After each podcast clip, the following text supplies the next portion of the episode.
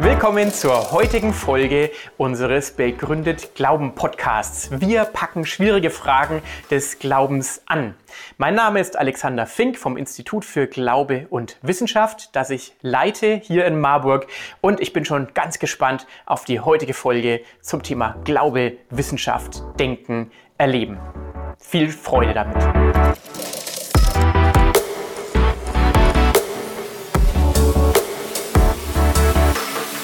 Man hört ja manchmal von, von Atheisten dann, ah, ich kann es schon nicht mehr hören, die Story von jemandem, der früher Atheist war und dann konvertiert ist und bla bla, und sie glauben das dann gar nicht. Also bei mir war es echt so. Also ich war bis meine 40er ja, war ich völlig atheistisch, Richard Dawkins-Fan und so, war nicht getauft, nie eine Kirche irgendwie besucht, außer im Urlaub irgendwie, wenn es irgendwie eine schöne Kirche war, die man so aus touristischen Gründen besichtigt hat und, und hat dann fotografiert. Äh, aber hatte also überhaupt keinen, keinen religiösen Bezug, habe an, an nichts Übernatürliches geglaubt. Äh, hatte auch kein großes Interesse irgendwie an metaphysischen Fragen oder, oder philosophischen Fragen, sondern habe mich halt für Naturwissenschaften interessiert und äh, für Fossilien und Evolution und so weiter. Und äh, das war, kam bei mir schon von Kindheit an. Also ich habe in, in, Kindheitstagen schon Fossilien gesammelt. Dann hier Baden-Württemberg ist ja so klassisches Fossilienland und war dann mit den Eltern dann Ammoniten suchen und so weiter. Und hat mich für Insekten interessiert und Insekten gesammelt und Schmetterlinge gespannt und so weiter. Und da wusste ich schon relativ früh, dass ich also Biologe werden will und, und irgendwie was mit Tieren und, und Forscher machen. Und habe das dann also verwirklicht, hatte dann also Biologie studiert und dann äh, in Richtung äh, Paläontologie promoviert in Tübingen, an der Universität in Tübingen. Und hatte dann durch glückliche Umstände, weil gerade zur richtigen Zeit in Stuttgart dann äh, die Kuratorenstelle für Bernstein frei geworden war, beziehungsweise die war vakant seit zwei Jahren, weil der Vorgänger dort vorzeitig in Ruhestand gegangen war. Und ich war gerade passrecht fertig dann mit meiner Dissertation, genau in diesem Spannungsfeld, so Insektenkunde, Fossilbericht, was für, also für Bernstein relevant war und hatte dann also diese Kuratorenstelle in Stuttgart bekommen und war dann insgesamt 17 Jahre tätig in Stuttgart am Naturkundemuseum als Kurator für Bernstein und fossile Insekten. Und es gehört dazu, dieser Tätigkeit als Kurator, da, das sind eigentlich drei verschiedene Aufgabengebiete. Äh, das eine Aufgabengebiet ist die Forschung natürlich, also an dem Fossilmaterial entweder des Museums oder von anderen Museen irgendwelche Forschung zu machen, das zu publizieren. Dann gehört die Sammlungsbetreuung mit dazu, also neues Material zu erwerben, äh, die Sammlung zu vergrößern, die vorhandenen Sammlungsbestände zu pflegen und so weiter zu erschließen.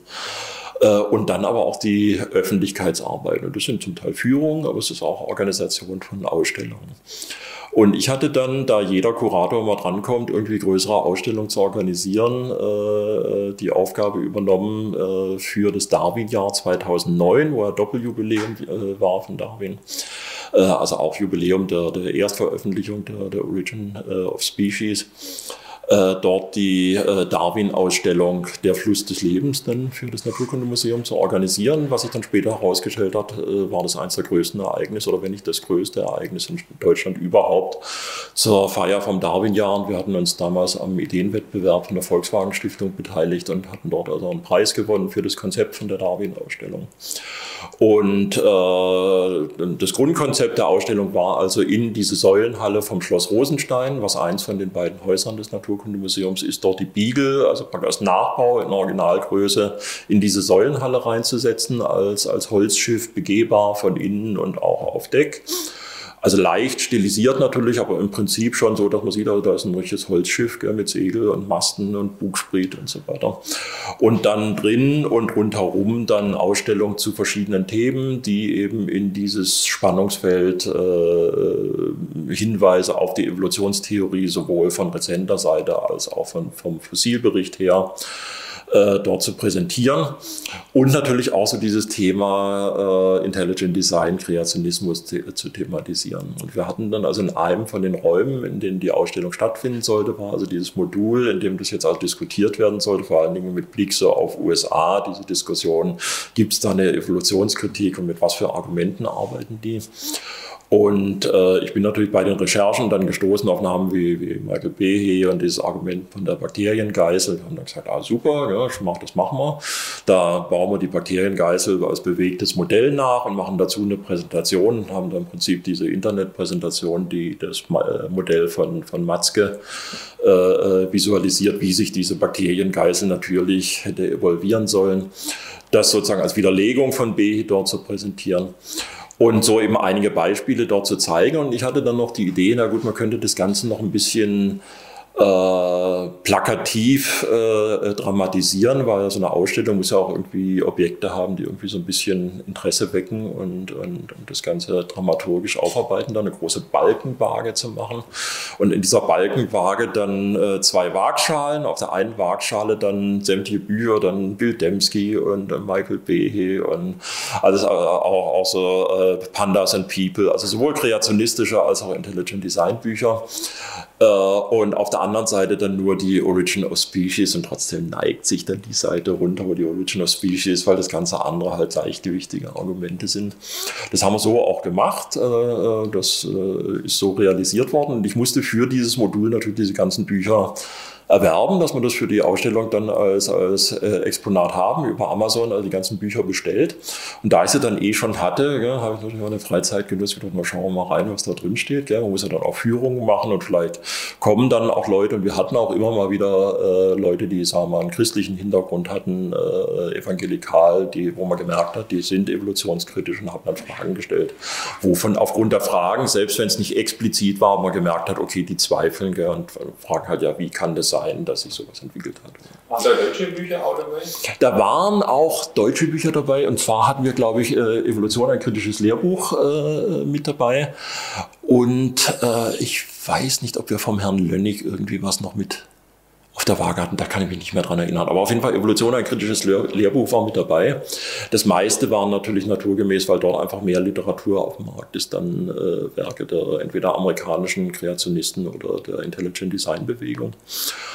Und äh, ich fing dann also an zu lesen, dann äh, Michael Behe, dann äh, also beide Bücher eigentlich, äh, auch Edge of Evolution, dann äh, das zweite Werk von ihm. Und dann, ah, die Argumente klingen ja doch ein bisschen anders, als ich das erwartet habe. Klingt ja gar nicht so äh, religiös begründet, sondern das sind ja eigentlich wissenschaftliche Argumente. Und ich wusste auch so auf den ersten Blick jetzt nicht, wie ich darauf antworten sollte. Fange natürlich an, im Internet zu recherchieren, was gibt es da für Antworten drauf. Habe dann festgestellt, die Antworten waren jetzt nicht so, dass sie mich äh, überzeugt haben und habe dann äh, weiter recherchiert, auch Bücher natürlich jetzt dagegen gelesen, auch so aus, aus dem äh, deutschen Bereich von der AG Evolutionsbiologie, die ja sehr vehement in Deutschland so äh, argumentativ auftritt gegen Intelligent Design und, und Kreationismus. Und habe dort eigentlich auf ein paar Grundfragen, die mich äh, haben zweifeln lassen, keine plausiblen Antworten gefunden. Und also für mich war dieses Argument der Komplexität, das war gar nicht so das entscheidende Argument. Äh, was für mich sehr entscheidend war, was mich sehr überzeugt hat, ist dieses mathematische Argument, äh, auch eine Frage, an der ich jetzt im Moment arbeite. Wir wissen, aufgrund des Fossilberichts stehen bestimmte Zeitfenster zur Verfügung für bestimmte Übergänge, also zum Beispiel halt vom landlebenden Wal zum wasserlebenden Wal. Und äh, wir haben den, den, den äh, mathematischen, äh, den mathematischen Apparat sozusagen der, der, der Populationsgenetik und können Berechnungen anstellen. Wie lange muss man warten, dass eine bestimmte Mutation in einer bestimmten Population erstmal auftritt? Äh, wie lange dauert es, bis sie sich durchsetzt in der ganzen Population? Also dieses sogenannte Wartezeitenproblem oder Waiting Time Problem. Äh, was auch durch Michael Behe ursprünglich mal äh, aufgebracht worden ist im Zusammenhang mit einer Untersuchung an Malariaerregern, wo sich dann eben einfach empirisch, erstmal ohne dass man das groß mathematisch modellieren musste, gezeigt hat, Bestimmte Resistenzen sind relativ schnell aufgetreten, solange es nur eine Punktmutation benötigt hat. Aber sobald zwei Punktmutationen gemeinsam auftreten müssen, jede für sich alleine hatte keinen selektiven Vorteil, aber nur wenn sie zusammen auftritt, dann erzeugt es eine Resistenz.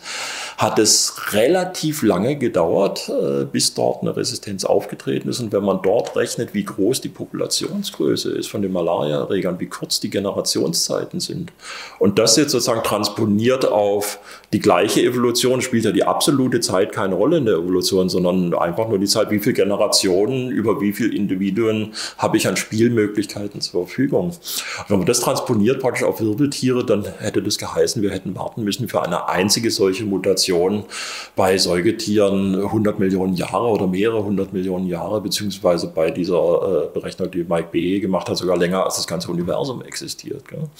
Das ist dann später äh, mathematisch nachvollzogen worden, also jetzt nicht, indem man einfach nur die Zahlen sozusagen vom Malaria-Erreger dann äh, äh um transponiert auf, auf Wirbeltiere, sondern versucht mathematisch zu, modellieren, zu berechnen mit den Formeln der Populationsgenetik. Da kamen dann Zahlen heraus, die zwar niedriger waren, aber immer noch völlig jenseits dessen, was geologisch zur Verfügung steht. Und es gibt keine, und auch meine Recherchen damals haben keine plausible Antwort darauf äh, äh, erbracht, also wo man sagen kann, okay, damit haben wir das Problem gelöst. Da gibt es eine evolutionsbiologische Antwort, die dieses Problem sozusagen in, in Luft auflöst. Ja. Also das war eine ganz wichtige Sache. Eine andere Sache, äh, überhaupt die Frage, wie kommt zum ersten Replikator? Dieser ganze darwinistische Prozess funktioniert ja nur, wenn ich schon mal Replikation habe.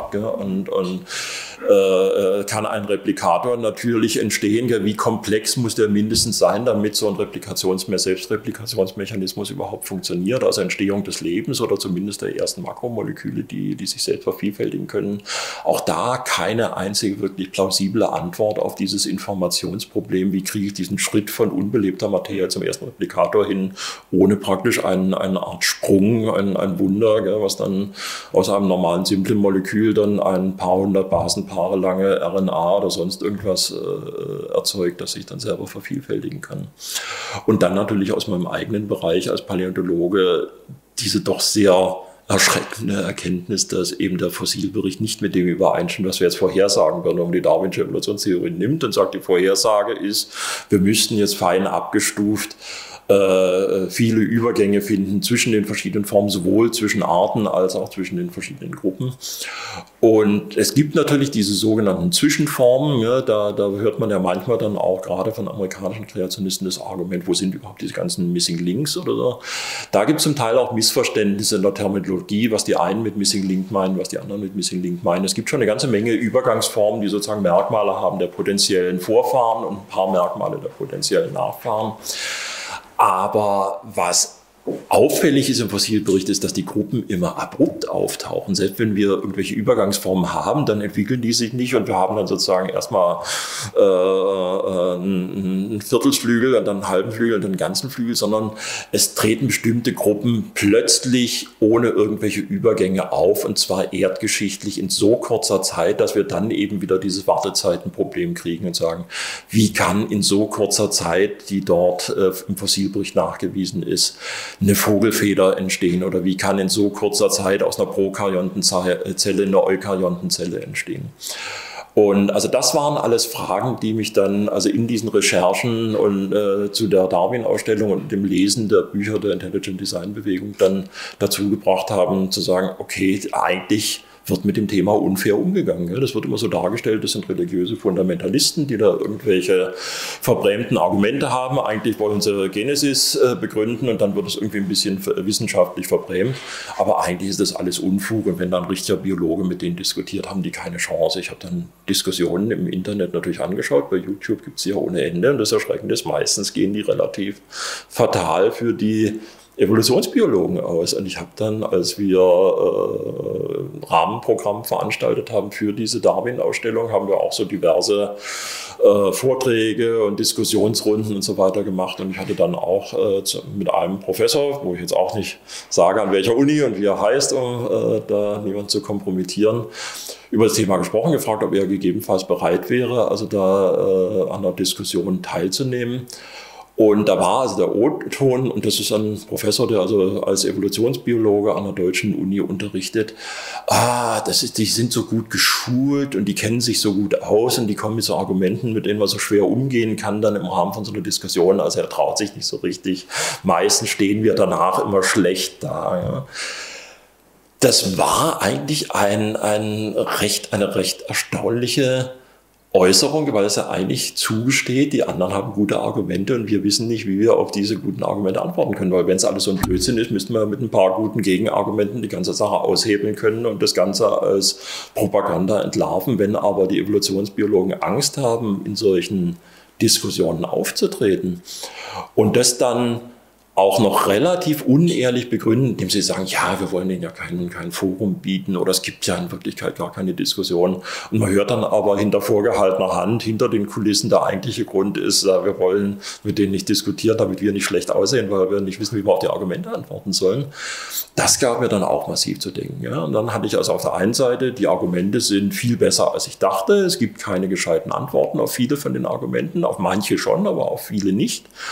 Und äh, auf der anderen Seite, es wird sehr unfair in dieser ganzen Diskussion agiert. Gern man hat den Eindruck gehabt, oder beziehungsweise ich habe den Eindruck dann gewonnen, dass die Dogmatiker dort keineswegs, also zumindest nicht ausschließlich auf der religiösen Seite sitzen, sondern dass dort die Dogmatiker eindeutig auch und sehr, sehr stark und sehr vehement auf der Seite der, der Materialisten, der, der Atheisten, der Evolutionsbiologen, die also da auf jeden Fall vermeiden wollen, irgendwie diese Diskussion hochkochen zu lassen. Ja, das hat mich dann im Prinzip dazu bewogen, dann Kontakt äh, zu knüpfen mit eben verschiedenen Vertretern der, der evolutionskritischen Seite, der, der, vor allen Dingen der amerikanischen Intelligent Design Bewegung, habe damals Kontakt gemacht auch mit dem Discovery Institute in Seattle und bin relativ schnell eingeladen worden dort, bin dann rübergeflogen nach Seattle und habe einfach mal dort mich mit den Leuten getroffen und gedacht, kostet ja nichts. Gell? Man, man, schaut sich das mal an, man redet mit den Leuten, schaut, wie sind die so drauf, kommen die einen dann plötzlich und wollen einen von Genesis überzeugen oder reden über Jesus oder geht es dort wirklich um Wissenschaft? Ist das wirklich so, wie es mir in den Büchern dann vorkam? Und wir hatten dann dort ein sehr nettes Treffen, in dem im Prinzip, glaube ich, die meisten Vertreter der amerikanischen Intelligent Design Bewegung dort äh, mit dabei waren.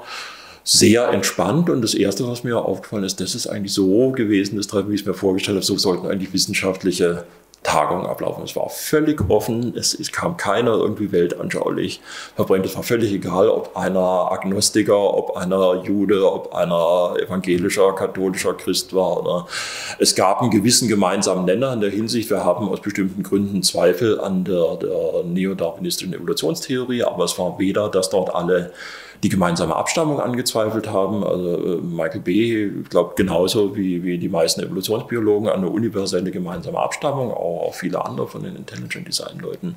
Also es gab da überhaupt keine einheitliche dogmatische Linie, sondern es war eine völlig offene Diskussion, sehr äh, anregend eigentlich vorgedacht, okay, die Leute, die haben wirklich ein Interesse, bestimmte Fragen zu ergründen, haben, haben sehr, sehr fundierten philosophischen und auch wissenschaftlichen Hintergrund. Also ich war, war vor allem beeindruckt von, von Leuten wie, wie Richard von Sternberg oder auch, auch, auch äh, Steve Meyer äh, und anderen auch, aber wo man gesehen hat, da ist, das sind nicht irgendwelche äh, Leute, die da die Bibel gelesen haben und sich da noch ein bisschen was angelesen haben an Pseudo-Argumenten, sondern die fundierte Kenntnisse haben in vielen Detailbereichen und berechtigte Argumente haben. Und das hat mich, je mehr ich mich damit beschäftigt habe und je mehr ich diese Argumente de, sozusagen erkundet habe und versucht habe, Antworten darauf zu finden, umso mehr bin ich selber ins Zweifeln gekommen und habe dann angefangen, mir, mir einige von diesen Argumenten zu eigen zu machen. Und ähm, ja, und im Laufe der Zeit führt man dann natürlich so eine Art Doppelleben, gell, weil ich in, intern immer kritischer geworden bin, gell, nach außen hin natürlich am Museum weiter sozusagen diese Rolle spielen musste des überzeugten Evolutionsbiologen, der äh, Fortbildungen macht für Lehrer, an denen die neodarwinistische Evolutionstheorie erklärt. Und, äh, äh, das ist natürlich etwas, was nicht unproblematisch ist, gell? weil man praktisch nicht das laut sagt, was man wirklich denkt. Und auf der anderen Seite sich denkt, das, was man den Leuten erzählt, ist eigentlich nicht hundertprozentig das, also das, was wirklich durch die Sache und durch die Argumente abgedeckt ist. Und äh, das hat mich lange Zeit beschäftigt. Ich habe das praktisch so in zwei unterschiedlichen Leben weiterverfolgt, habe privat äh, mich weiter interessiert für die Intelligent Design Fragen und, und, Evolutionskritik, weiter auch die Kontakte gepflegt mit den Kritikern, offiziell weiter meine Forschung gemacht und, und dort also sozusagen Mainstream-Publikationen äh, veröffentlicht, wo also nichts Kritischer auch vom Thema her zunehmend versucht, mich auf Themen zu beschränken, wo ich nicht in, dieses, in die Versuchung gekommen bin, dort sozusagen zu lügen, ja, sondern zu sagen, okay, ich beschreibe neue Arten, die sind objektiv da. Äh, ich muss jetzt nicht unbedingt dort irgendwie große Spekulationen anstellen, wie hat sich das evolviert, neodarwinistisch oder so. Ja, man kann das Thema ja auch vermeiden. Man kann sich auf bestimmte Sachen konzentrieren, die sozusagen unumstritten sind. Ja. Aber es bleibt natürlich durch diese verschiedenen Aufgaben, die man am Museum hat, wie gesagt, dieses Problem, dass man halt in der Öffentlichkeitsarbeit dann ein bestimmtes Bild vermitteln soll, äh, was also dann innerlich dann also zu, zu Widersprüchen führt. Ja, und das hat dann irgendwann, nachdem ich dann auch äh, aufgrund meiner weiteren weltanschaulichen Entwicklung, äh, die dann letztendlich zum Theismus geführt hat, also ich war am Anfang, äh, wie gesagt, ursprünglich mal materialistischer Atheist, bin dann durch verschiedene äh, wissenschaftliche und philosophische Argumente im Laufe der Zeit zum Antimaterialisten geworden, überhaupt nicht theistisch, ursprünglich eher jahrelang so Whiteheadsche Prozessphilosophie äh, äh, verfolgt. Äh, habe dann aber immer wieder festgestellt, wenn ich irgendwie ein bestimmtes Weltbild hatte, ich habe immer versucht, so ein kohärentes Weltbild zu entwickeln, was sowohl Bewusstsein erklären kann, was Moralität, freien Willen irgendwie äh, äh, erklären kann, auf der anderen Seite aber auch möglichst dann also eben nicht in Konflikt steht mit der, mit der modernen Physik, mit Relativitätstheorie und Quantentheorie und, und auch so das, was man im Fossilbericht feststellen, erklären kann. Und immer wenn ich irgendwie ein Weltbild hatte, wo ich dachte, okay, das ist es, so wie diese Whiteheadsche Prozessphilosophie oder dann später diese Art objektiven Idealismus äh, nach einem kanadischen Philosophen Leslie, äh, bin ich wieder auf Inkonsistenzen gestoßen, ja, wo ich sagte, okay, das ist zwar alles schön und gut, aber im Endeffekt sind es inkohärente philosophische Systeme, die irgendwo am Selbstwiderspruch scheitern. Und äh, ich bin letztendlich dann sehr widerstrebend beim klassischen Theismus gelandet, also wirklich am transzendenten, allmächtigen Schöpfergott, der, der die Welt äh, erschaffen hat, aber immer noch nicht unbedingt bei, bei einer klassischen Religion, jetzt im Sinne von, von Christentum, Judentum. Und war auch, muss ich sagen, extrem nicht nur kritisch, sondern eigentlich feindlich gesonnen. Also das Christentum war die letzte Religion, die ich haben wollte. Ja. Und ich, äh, als ich äh, meine Frau geheiratet habe, meine Frau ist ja Österreicherin und, und Katholikin, nicht sehr, nicht sehr streng äh, religiös, aber sie ist schon gelegentlich in die Kirche gegangen, ich bin halt mitgegangen. Und es war damals so, dass ich, also ich fand es widerlich. Ich habe gedacht, die Christen, das ist so ein Haufen von Schwächlingen, die Angst haben vor, zu sterben, rutschen auf den Knien rum, sind so halbe Masochisten, die sich gerne da als, als selber geißeln, als wir sind die armen Sünder und so weiter. Ich habe es im Grunde genommen verachtet. Und wenn ich mir eine Religion hätte aussuchen sollen, dann, dann wäre es eher äh, so Neopaganismus und So gewesen, so, so Naturspiritualität, so ein bisschen so pantheistisch, panentheistisch. Äh, aber das Christentum als allerletztes. Ne? Und äh, habe aber, weil ich mich eben für diese Frage Argumente für die Existenz von so einem transzendenten Schöpfergott, guckt man natürlich auch, was gibt es im Internet an Ressourcen, bin dann natürlich auf bestimmte Apologeten gestoßen, wie William Lane Craig, habe dann so eine ganze Reihe an, an Debatten im Internet gesehen. Und äh, dort kam man natürlich neben diesen Argumenten, die jetzt dafür sprechen, wie also zum Beispiel kosmologische Argumente dafür, dass es äh, ein, ein transzendentes Schöpferwesen gibt, auch auf Argumente plötzlich, äh, wo es darum ging, äh, historische Glaubwürdigkeit der Evangelien oder Frage, äh, kann die Auferstehung nachgewiesen werden. Und als ich mich mit den Argumenten näher beschäftigt habe, was ich früher immer völlig absurd gefunden habe, habe ich festgestellt, okay, das ist auch nicht so irrational, wie ich gedacht habe, sondern da gibt es gute historische Gründe, zu sagen, äh, die, die Evangelien sind glaubwürdig und, und der Auferstehungsbericht ist nicht einfach nur eine Geschichte, die sich manche da als Fantasiegeschichte ausgedacht haben, sondern auch da kann man mit reinen historischen Argumenten argumentieren. Und äh, ja, da ist dann so zunehmend meine Abneigung gegen das, gegen das Christentum gewichen einer, ja, äh, da könnte was dran sein, ja, das muss man noch weiter erkunden. Und dann gab es so mehrere Epizyklen, wo ich immer wieder Probleme hatte, habe dann festgestellt, völlig widersinnig, dass wenn ich mit anderen gesprochen habe, habe ich das Christentum verteidigt und habe gesagt, warte mal, das ist gar nicht so, wie du denkst, gibt es gute Argumente. Wenn ich für mich alleine war, habe ich plötzlich wieder angefangen zu zweifeln und gesagt, glaube ich eigentlich wirklich selber dran ja, und was ist mit den äh, äh, Grausamkeiten im Alten Testament. Und so also die üblichen Argumente, mit denen dann die meisten auch, wenn sie sich mit den Fragen beschäftigen, dann kämpfen.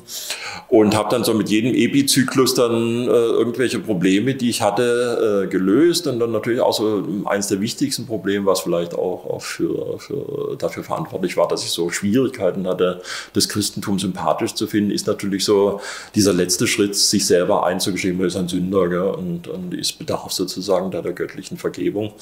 Und das waren also so verschiedene äh, Entwicklungen, die mich also letztendlich zum Christentum dann geführt haben. Und das hatte insofern dann eine, eine berufliche Konsequenz, weil vorher, bevor ich sozusagen diese Motivation durch das Christentum hatte, äh, meine Zweifel an der Evolutionstheorie, die ja ursprünglich rein durch diese wissenschaftlichen Argumente entstanden waren, äh, öffentlich kundzutun, hatte ich eigentlich keine große Veranlassung, da meine Karriere zu riskieren. Und ähm, hatte inzwischen dann also zwei Kinder dann auch äh, zu versorgen, kleine, äh, wo man sich natürlich auch überlegt, äh, riskiert man dann einen Job beim Staat, wo man im Prinzip dann nach 15 Jahren unkündbar ist und einem nichts passieren kann, wie verbeamtet. Ähm, da hatte ich vorher also eigentlich kein Interesse, das groß an die große Glocke zu hängen. Das war für mich ein privates Interesse, so im Prinzip philosophisches, metaphysisches Interesse an der Frage. Aber äh, mit der Überzeugung vom Christentum kam jetzt plötzlich der Gedanke, okay, das kannst du nicht mehr einfach nur für dich behalten, gell, sondern das ist etwas darüber, dass da, da muss man sich bekennen gell, und muss auch sagen, okay, ich bin aus den und den Gründen zu Zweifeln an der Evolutionstheorie gekommen. Und das hat natürlich auch weitere weltanschauliche Implikationen. Und, und äh, also ich muss mich da der, der öffentlichen Auseinandersetzung stellen. Und habe mich dann 2015 entschieden, äh, im Herbst, im Oktober, äh, über eine neue Webseite, die ich dann gemacht habe, privat, auf einem privaten Server, also völlig unabhängig vom Museum, äh, dort meine Ansichten äh, sozusagen an, an, die Öffentlichkeit zu bringen. Und zwar sowohl was äh, Intelligent Design angeht, also die wissenschaftlichen Gründe, warum ich angefangen habe, an der Evolutionstheorie zu zweifeln, als auch äh, Gründe meiner eigenen Entwicklung sozusagen vom Atheisten, Materialisten äh, des Christentums zu akzeptieren. Und äh, diese Webseite hatte ich dann online gestellt, brauchte dann auch ein paar Wochen, bis man dann so die ganzen Seiten dann verfasst hat und das so gestaltet hat und fertig ist. Das war also, wie gesagt, so gegen Ende Oktober 2015 dann fertig. Und äh, im Januar 2016 fing es dann an, Konsequenzen zu haben, dann äh, in beruflicher Hinsicht. Da war es dann so, dass dann bestimmte Anträge, die man früher gestellt hat, jahrelang, die immer ohne Probleme durchgewinkt wurden, also Materialankaufsanträge, um Fossilien zu kaufen für die Forschung. Ne da wurden plötzlich ein Verwaltungshemmnis nach dem anderen aufgetürmt und plötzlich irgendwelche Sachen verlangt, die noch nie vorher verlangt worden sind und Ankäufe entweder monatelang ausgebremst oder, oder völlig verhindert. Ähm, dann kamen so die ersten Gerüchte auf, dass man über Kollegen gehört hat, äh, da wird getuschelt, da werden Telefonate geführt, hast du schon gehört, der Bechley ist Kreationist geworden, hast du mal die Webseite angeschaut, können wir mit dem überhaupt noch zusammenarbeiten? Ja? Oder wenn es äh, freundlicher war, ähm, was kann man denn machen, um dem Bechley zu helfen? Ja? So als wenn der sagen, irgendwie eine psychologische Krise hatte und, und äh, therapeutische Betreuung äh, bedarf. Äh, und das ist dann aber im Laufe der Zeit immer mehr eskaliert. Und es ging dann äh, so weit, dass ich dann über Dritte erfahren habe, dass unsere Direktorin wünscht, dass ich Ehrenämter wie äh, ein Ehrenamt, was ich jahrelang ausgeübt habe für die Deutsche Forschungsgemeinschaft, der Ombudsmann für die korrekte wissenschaftliche Arbeitsweise, dass dort gewünscht wird, dass ich dieses Amt abgebe, freiwillig, und zwar unverzüglich freiwillig. Äh, und äh, dann wurde mir zugetragen, dass bestimmte Kollegen nicht mehr mit mir zusammenarbeiten wollten. Das wurde dann später, als ich dann nachgefragt habe, bei der Direktion explizit bestätigt, dass Kollegen nicht mehr mit mir in Projekten gemeinsam arbeiten wollen, und zwar ausgerechnet die, mit denen die einzigen, mit denen es Sinn gemacht hätte, also wo Überschneidungsfelder sind und, und wo man auch vorher in Projekten zusammengearbeitet hat.